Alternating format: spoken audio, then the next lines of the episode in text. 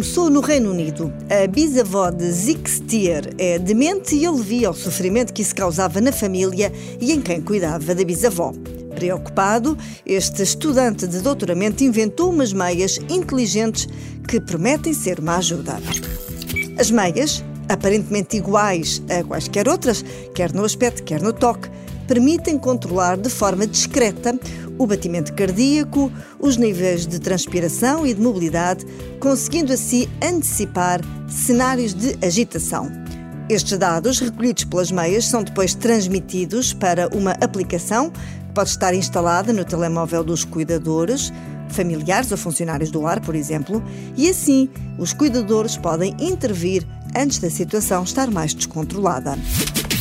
O criador destas meias, Zixtier, diz que este tipo de vigilância costuma ser feita com aparelhos nos pulsos, mas que estes aparelhos muitas vezes criam estigma, podem ser retirados com facilidade e, em muitos casos, ainda faz aumentar a ansiedade. Assim, as meias inteligentes, por serem tão discretas e iguais a meias normais, tornam-se mais suportáveis. Feitos os estudos, as meias inteligentes abriram caminho ao negócio há dois anos.